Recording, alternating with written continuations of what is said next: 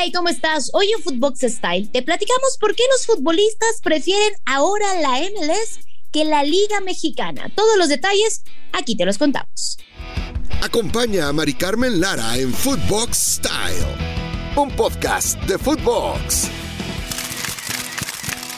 Hola, hola, ¿cómo están? Bienvenidos y bienvenidas a un nuevo episodio de Footbox Style. Soy Mari Carmen Lara y como siempre felices de tenerte aquí como cada semana con este nuevo episodio.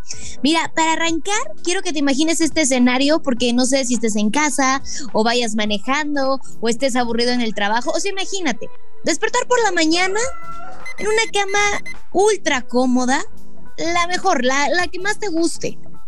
Levantarte e irte directo a tomar un café, subirte al auto de tus sueños y dirigirte a una de las mejores instalaciones deportivas modernas, equipadas, probablemente del continente, al menos de donde vivimos nosotros, o en una de esas hasta del mundo, ¿eh? Bueno, pero ¿por qué te estoy diciendo todo esto? Es porque más o menos así es como viven el día a día, lo de ellos no es un sueño, los jugadores que militan en cualquiera de los equipos de la MLS. ¿A poco no suena atractivo? La verdad, la verdad, ahí sí dan ganas de irte y decir, bueno, pues ya dejo todo, ¿no? A ver qué es lo que pasa. Entonces ustedes me van a preguntar, bueno, ¿eso qué tiene que ver el día de hoy con el tema de la semana? La verdad es que lo hemos traído a colación porque, pues como tú sabes, hoy se disputa un partido sumamente importante entre la selección mexicana ante su similar que es Estados Unidos, que vaya qué dolor de cabeza ha sido la selección de Estados Unidos para Gerardo Martín.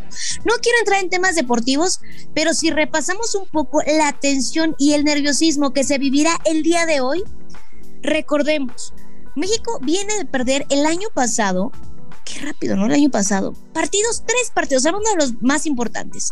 La final de las Nation League la gana Estados Unidos. La final de la Copa Oro, donde México está obligado, la gana Estados Unidos.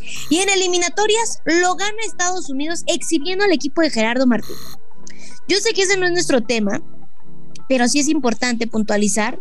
Híjole, esa tensión que se vive, ¿a poco no? Pero bueno, regresando a lo que, a lo que queremos platicarte el día de hoy, es que varios jugadores de la Liga MX han emigrado a Europa y después de vivir el sueño en el viejo continente, deciden regresar, pero ya directamente a la Liga de Estados Unidos. O sea, esa liga que hace algunos años todos decíamos, y, e incluso me ha pasado ¿eh? en algunos programas de deportes, siguen hablando este tema en el que dicen, ah, la MLS y la Liga Mexicana están a años luz de proyecto, de desarrollo. Pues yo creo que no, ¿eh?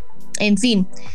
La verdad es de que si hay algo que hay que envidiarle al vecino es el estilo de vida. Y claro está en el ejemplo de los jugadores que prefieren irse para allá. Incluso hay jugadores que no necesitan irse a Europa y lo hemos visto, sino que ya directamente buscan ir al MLS como una manera alternativa. Desde el salario hasta la ciudad son los factores que determinan la decisión de esos jugadores mexicanos para irse ahora sí que al otro lado, dirían los paisanos.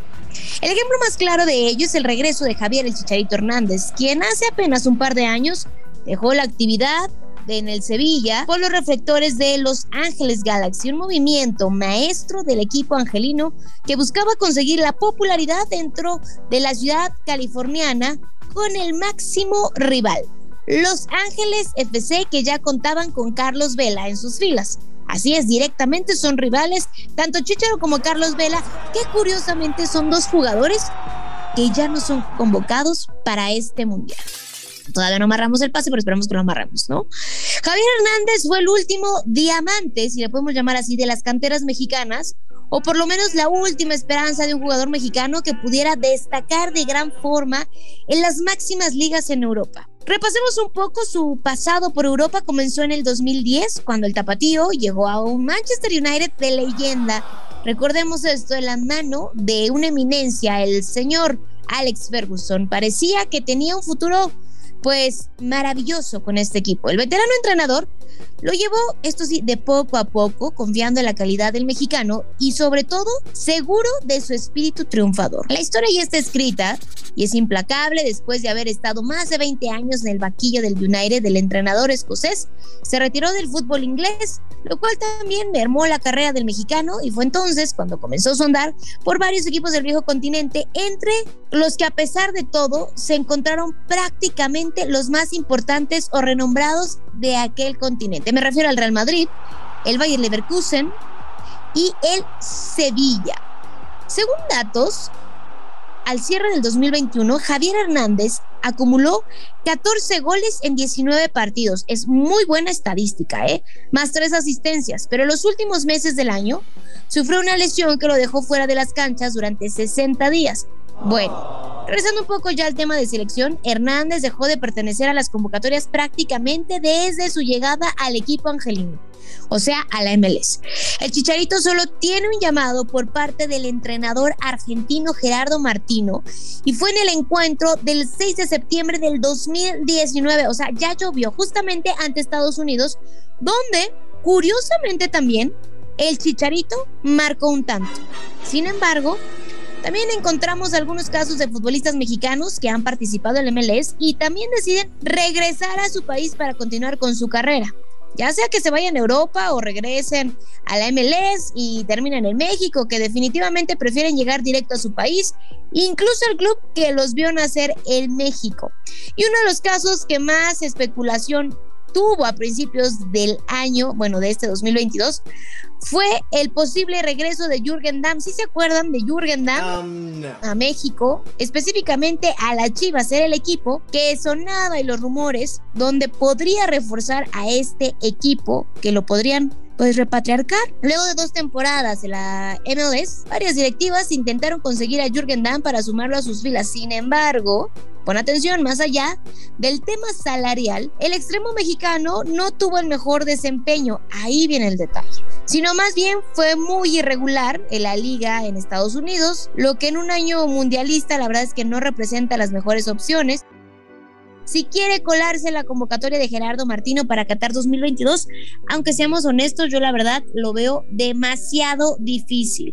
El hecho de no ser regular, no tener minutos, esta continuidad, si jugadores de la Liga Mexicana, en el caso, no me quiero meter tanto en el tema futbolístico, pero creo que sí es necesario ponerlo en contexto. En el tema de Alan Mozo, en el tema de Ligón con Tigres, que han hecho un temporadón de verdad que han marcado diferencia con sus clubes.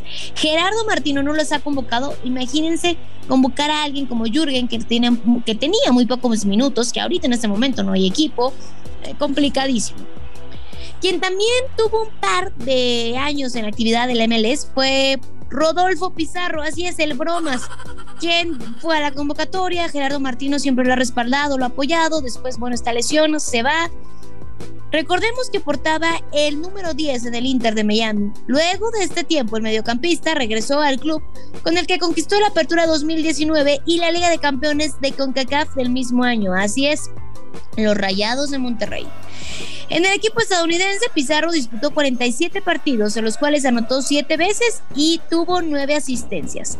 En dos temporadas, el cuadro de Florida no logró entrar a playoffs y únicamente disputaron una repesca en el 2020, en donde fueron eliminados.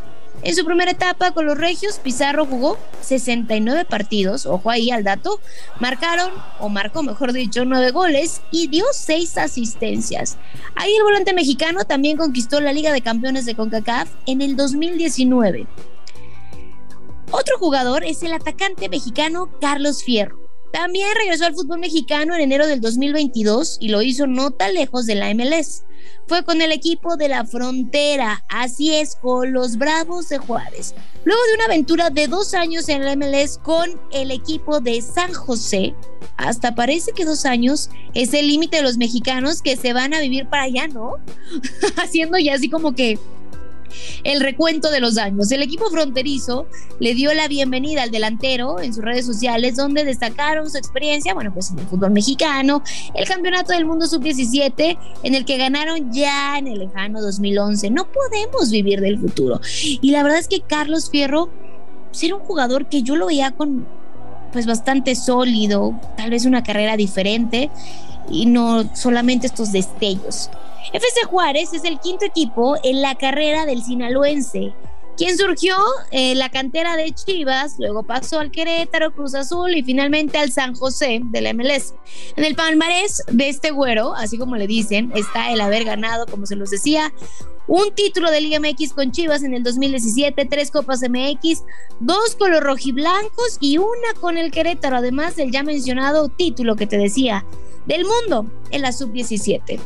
Luego de este recuento, vámonos con otro jugador que seguramente te acuerdas muy bien de él, Claudio Suárez, ex seleccionado mexicano, quien incluso vive en el país vecino donde terminó su carrera en el 2009 con Chivas USA. También, por ejemplo, no sé, el tema de Jorge Campos, ¿no? También tuvo su andar en MLS, se quedó a vivir por allá y es feliz, digo, también se la vive aquí en México, pero el Brody también es un claro ejemplo que prefieren pues la comodidad de Estados Unidos que vivir aquí en su país. Bueno, regresando al tema de Claudio Suárez, otorgó una entrevista apenas hace unos días, ¿eh? Sobre por qué los jugadores prefieren a Estados Unidos que a México. Para el emperador, no es que el mexicano ve a Estados Unidos como el gran paso para emigrar a Europa. Simplemente lo califica como una alternativa, entre comillas, digámoslo así.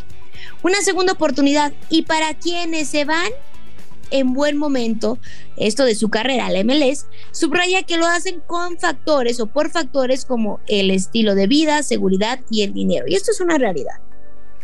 El emperador sigue de cerca el balompié estadounidense, por lo que asegura que en este país no están preocupados por competirle al fútbol de la Liga MX, sino de llevar a sus jóvenes a un buen nivel para nutrir a su selección, de tal manera que se ocupan por enviar futbolistas a Europa a través de negociaciones en las que no se piden grandes cantidades.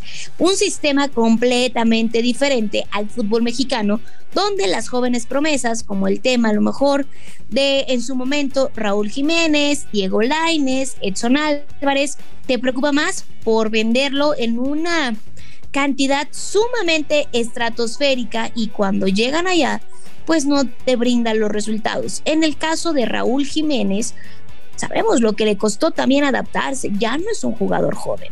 Si nos vamos al otro lado de la moneda, se encuentran jugadores como Giovanni Reina, como Pulisic, estos jugadores que pues prácticamente son muy jóvenes y que ya se han ganado un lugar importante dentro de equipos de élite en el fútbol de Europa. Lo importante, el proyecto que tienen. Y ya, si te quieres ir un poco más al fondo de esta situación, el MLS, el tema del tope salarial.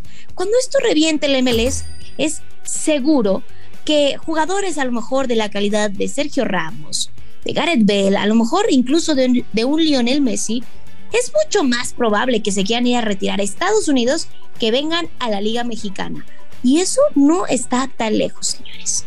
En fin, ya hicimos la comparativa, el por qué algunos jugadores, no específicamente hablando de los mexicanos, pero teníamos que andar un poco más en este tema de por qué los jugadores prefieren ir al MLS ahora que venir a una liga mexicana. Esto ha sido todo por hoy. Gracias por acompañarnos en un episodio más de Footbox Style. Recuerda que somos un podcast exclusivo de Footbox y que te esperamos en todas nuestras plataformas y redes sociales. Soy Mari Carmen Lara y nos escuchamos la siguiente semana. Abrazo Chao.